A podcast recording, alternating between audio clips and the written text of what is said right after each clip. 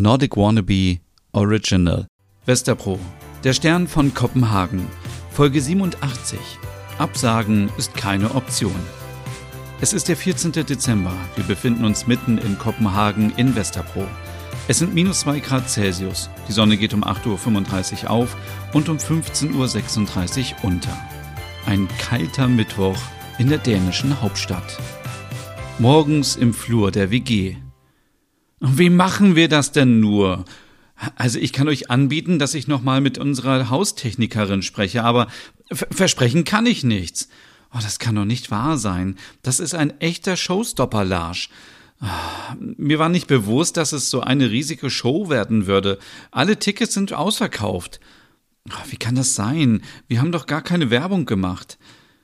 Es hat sich offenbar rumgesprochen. Knut ist ein Name. Scheint so, aber die verkauften Tickets. Naja, ich freue mich sehr, aber mir macht die, die Technik Bauchschmerzen. Irgendwie können wir es nicht so umsetzen, wie ich es mir dachte.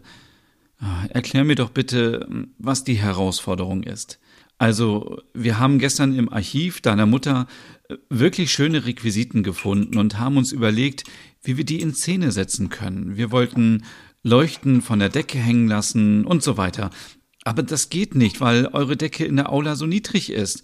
Wir können die nicht hochziehen. Hm, können wir das nicht anders lösen? Die Schulklassen haben sich schon so viel Arbeit gemacht ähm, mit diesen digitalen Bühnenbildern. Absagen ist sicherlich keine Option, oder? Spinnst du? Deine Mutter wird uns killen. Ja, das wird sie. Sie wird euch beide killen. Und Ole zuerst. Oh, pardon. Wer wird mich umbringen? Meine Mutter. Wieso? Was haben wir falsch gemacht? Na, wenn ihr die Show absagen müsstet, steht das denn zur Debatte? Da schläft man eine Nacht und alles ändert sich. Nun beruhige dich, Ole. Lars und ich haben nur über die Bühnenbilder gesprochen. Ja, und? Wir sind limitiert, was die Bühne angeht. Dafür sind alle Tickets verkauft. Was? Wirklich? Wow, das ist, das ist unglaublich. Das müssen wir Merit sagen. Am besten erst, wenn wir das mit dem Bühnenbild geklärt haben, ja? Kurzer Themenwechsel. Äh, will noch jemand äh, schwedisches Gebäck von gestern haben? Für mich nicht, danke, ich muss auch gleich los. Aber ein Müsli schaffe ich noch. Ich mach dir eins. Oh, so nett. Ole kann auch nett sein. Ihr tut ja so, als wäre ich ein Monster. Kein Kommentar. Und du, Lars? Ich halte mich da raus. In zehn Tagen ist Weihnachten. In zehn Tagen ist Premiere. Kein Stress, Leute. Ich überlege die ganze Zeit, ob wir eine Option haben. Frag doch Knut, er hat schon viele Produktionen mitgemacht und verantwortet. Der wird das doch wissen. Wir können ihn ja gleich anrufen. Schon mal auf die Uhr geschaut? Vor elf Uhr sollten wir ihn auf keinen Fall anrufen. Künstler, du weißt doch. Ach, da hast du ja recht. Oder wir treffen uns mit ihm. Dann können wir auch direkt fragen, was die Proben machen. Voll nett von ihm, dass er das alles alleine durchzieht. So haben wir mehr Zeit für die anderen Dinge. So ganz uneigennützig macht er es bestimmt nicht. So kann er es so machen, wie er will. Und er macht es gut. Man muss auch mal die Kompetenzen der anderen anerkennen und nicht immer überall mitmischen. Ich schätze ihn. So, hier ist dein Müsli, mein Hase. Danke, Bärchen. Ach, und ich bekomme nichts? Hier, nimm dein Lucia-Gebäck. Okay, Lars, ähm, weißt du, ähm, was Ole gestern gemacht hat? Nein, er hat sich ein weißes Bettlaken geschnappt, eine LED-Kerze und hat für mich Lucia gesungen. Oh ja, so ist er, so reizend. Oh ja. Also ihr sprecht nachher mit Knut und ich mit meiner Haustechnikerin, okay? Irgendwie schaffen wir das. Hm, denke ich auch. Nachmittags in einem kleinen, hügeligen Café mit Blick aufs Wasser. Oh, hier ist es echt schön. Ja, sehr gemütlich. Ich mag es, wenn man aufs Wasser schauen kann. Das erinnert mich an Stockholm und überall diese kleinen Lichter. Entschuldigt bitte meine Verspätung. Die Proben. Kein Problem. Äh, setz dich doch. Danke, danke, danke. Äh, schönes Café. Ich bin gerne hier. Es ist etwas abseits und hier ist nicht so viel los. Ja, das mag ich. Ihr müsstet mal im Sommer hier sein, wenn die Sonne scheint und das Wasser tiefblau ist. Dann die vielen kleinen Boote. Obwohl das nervt mich. Mittlerweile kann sich jeder so ein Boot leihen für eine Stunde. Wie diese E-Roller. Naja, Zeiten ändern sich, Zeiten ändern sich. Finde ich eigentlich ganz gut. Früher hatte man sicherlich nur ein Boot, wenn man privilegiert war. Ähm, aber das ist ja ein ganz anderes Thema. Ich äh, möchte gerne einen Tee trinken zum Aufwärmen. Und ihr? Ich auch. Dann nehme ich auch einen. Ähm, kannst du was empfehlen? Es gibt einen leckeren Preisebeertee mit etwas Zitrone. Frisch und weihnachtlich zugleich. Den probiere ich. Ich auch. Hm, wie laufen denn die Proben? Wunderbar, ganz wunderbar. Den ersten Akt haben wir fertig geprobt. Aber ihr wolltet euch bestimmt nicht deswegen mit mir treffen, oder?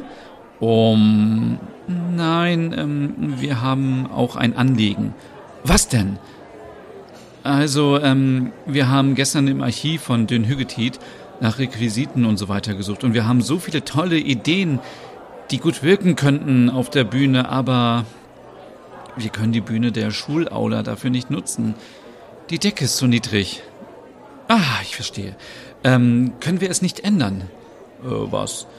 Äh, na, was ihr euch da ausgedacht habt.